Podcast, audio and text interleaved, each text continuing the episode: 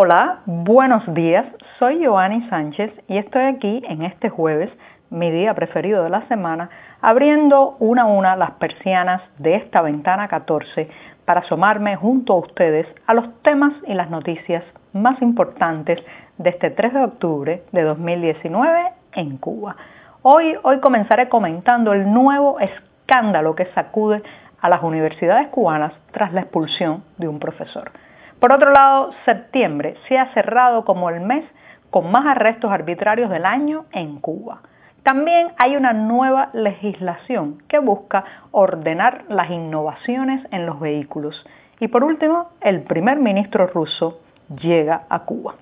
Y bien, presentados ya los titulares, voy a pasar a revolver para tomarme el cafecito informativo. Ese que de lunes a viernes en la mañana comparto con ustedes recién colado, breve, un poco amargo como saben que me gusta a mí, pero siempre necesario.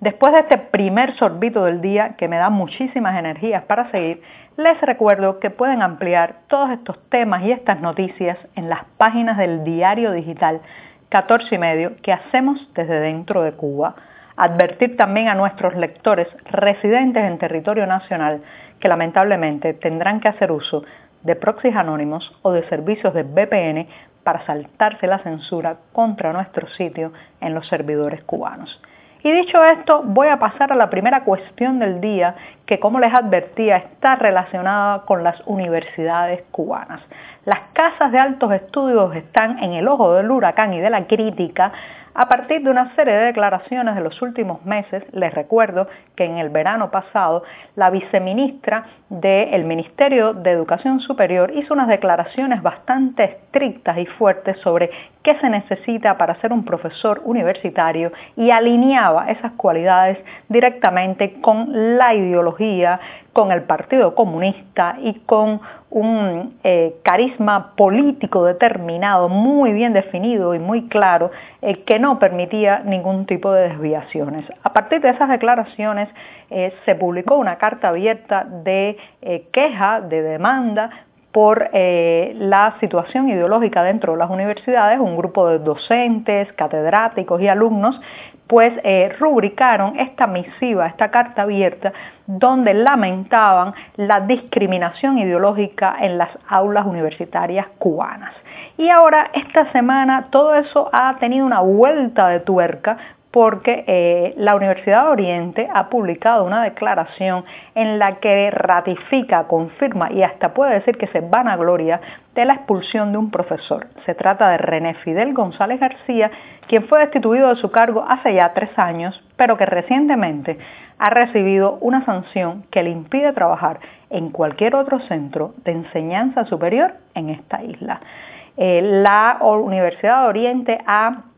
justificado esta decisión a partir de unos textos que González publicó en sitios digitales como La Joven Cuba, Rebelión, Sin Permiso y Cuba Posible, y según esta declaración oficial, estos artículos se fueron radicalizando hasta convertirse en los más polémicos, contradictorios e irrespetuosos. Esto es una frase entrecomillada que aparece en el documento, en el texto que ha publicado la Universidad de Oriente para darle un espaldarazo a la expulsión de René Fidel González García. También explica que estos textos influyeron en los estudiantes y eso podría notarse en los resultados de algunos eh, trabajos de fin de curso entregados en la asignatura de Sociología de la Democracia. Imagínense ustedes,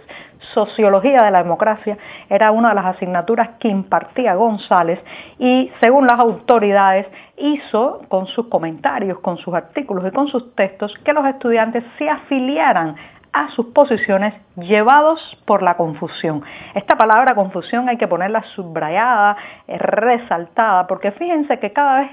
que alguien tiene una idea diferente al oficialismo, una crítica al gobierno, una, se separa desde el punto de vista ideológico en los matices de las autoridades, siempre es porque está confundido o manipulado o está comprado. Nunca puede ser porque ha llegado a la conclusión de que eh, ese punto de vista puede ser más certero más aguzado, más verídico, siempre es porque está confundido. Entonces parece que González, según eh, las autoridades de la Universidad de Oriente, ha confundido a sus estudiantes. Este profesor que tenía la altísima categoría de profesor titular, que le ha sido también quitada, eh, pues ahora está, como decimos, en la calle desempleado porque no puede ejercer su profesión eh, y en ningún centro universitario de la isla. Esto ya está generando eh, reacciones, eh, críticas y respuestas a la Universidad de Oriente, que ha agregado, la Universidad de Oriente ha agregado un poco más de leña al fuego con esta declaración, pero también está marcando un límite,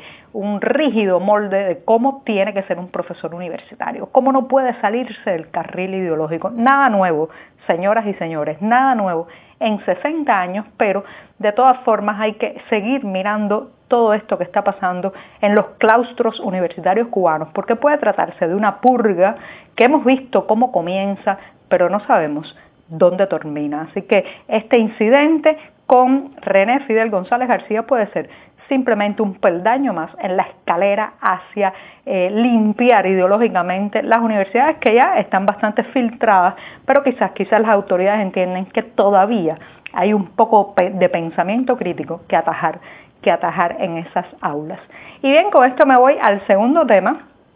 que les anunciaba eh, tiene que ver con las detenciones arbitrarias. Ese concepto que hemos hablado varias veces ya aquí en eh, Ventana 14 y que lamentablemente sigue siendo eh, un tema al que debemos recurrir una y otra vez. Recuerden que la represión bajo el raulismo, el raulismo es ese periodo de tiempo en que Raúl Castro estuvo en el timón del país y de alguna manera ahora también lo está eh, tras la figura pública o visible de Miguel Díaz Canel, el raulismo se ha caracterizado por los arrestos arbitrarios, las detenciones de poca duración que no dejan un rastro legal. O sea, el activista, el periodista independiente, el opositor es arrestado en plena vía pública o en su casa o mientras está participando de alguna, alguna actividad independiente, es llevado a una estación policial. Eh, a veces se le levanta un acta de advertencia, otras veces no, pero no, muy pocas veces es llevado ante un tribunal para que no quede rastro legal.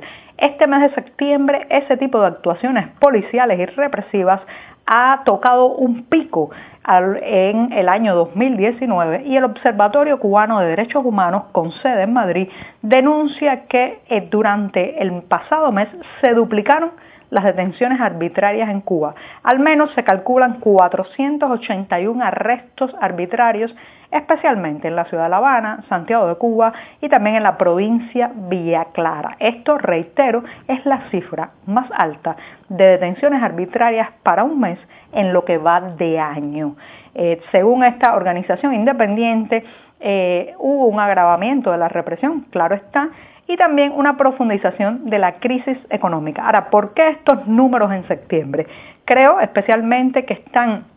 marcados por las detenciones alrededor del día 8 de septiembre en que varias organizaciones opositoras convocaron a una marcha pacífica, a una demostración en las calles llevando un girasol y bueno pues eh, las autoridades respondieron con bastante agresividad haciendo una oleada una oleada represiva que llevó eh, a los calabozos a decenas y decenas de activistas a lo largo de todo el país. Así que estos son los números, vamos a ver qué nos depara octubre. Y bien, eh, pues paso entonces a la nueva legislación que intenta, intenta ordenar el tema de la innovación, el ingenio, eh, en fin, que hay con los vehículos en Cuba. Saben que durante décadas para los cubanos ha sido un gran problema comprar un automóvil nuevo. Entonces, eh, pues los que están circulando por las calles eh, son objeto de renovaciones, arreglos, reparaciones y también añadidos, transformaciones para que puedan prolongar su vida útil y también para que tengan eh, quizás más comodidad o se ajusten a determinados objetivos sea el traslado de mercancía o el traslado de pasajeros. Pues bien, parece ser que esto se va a tratar de regular las innovaciones y se ha anunciado este miércoles la entrada en vigor a partir de noviembre de una normativa que está eh, dirigida a poner orden y control a las innovaciones, según las autoridades porque ponen en riesgo a los conductores y también a los pasajeros y es una resolución, la 349, tristemente tocaya del decreto 349 que regula eh, la producción y la difusión artística, pero en este caso dicen eh, las autoridades del Ministerio de Transporte que busca dar garantías de mayor seguridad vial y también pues eh, permite legalizar algunas de las transformaciones que se han hecho en los vehículos. Eh, menciona algunas, por ejemplo, la, la, posibilidad de cambiar el motor, que ahora los trámites para cambiar el motor de un vehículo supuestamente serán más rápidos, habrá una legalidad que cubra mejor esa acción, pero por otro lado no hay mención a algunas transformaciones, a algunos Frankensteins que circulan por las calles cubanas. Voy a ponerle solo un ejemplo. Por ejemplo, está el famoso Ricky Billy, que es una bicicleta a la que se le ajusta un motor, a veces un motor de motosierra o de otro eh, implemento eléctrico y con eso las personas se trasladan a mayor velocidad que podrían tener eh, dando pedales eh, con una bicicleta convencional. También están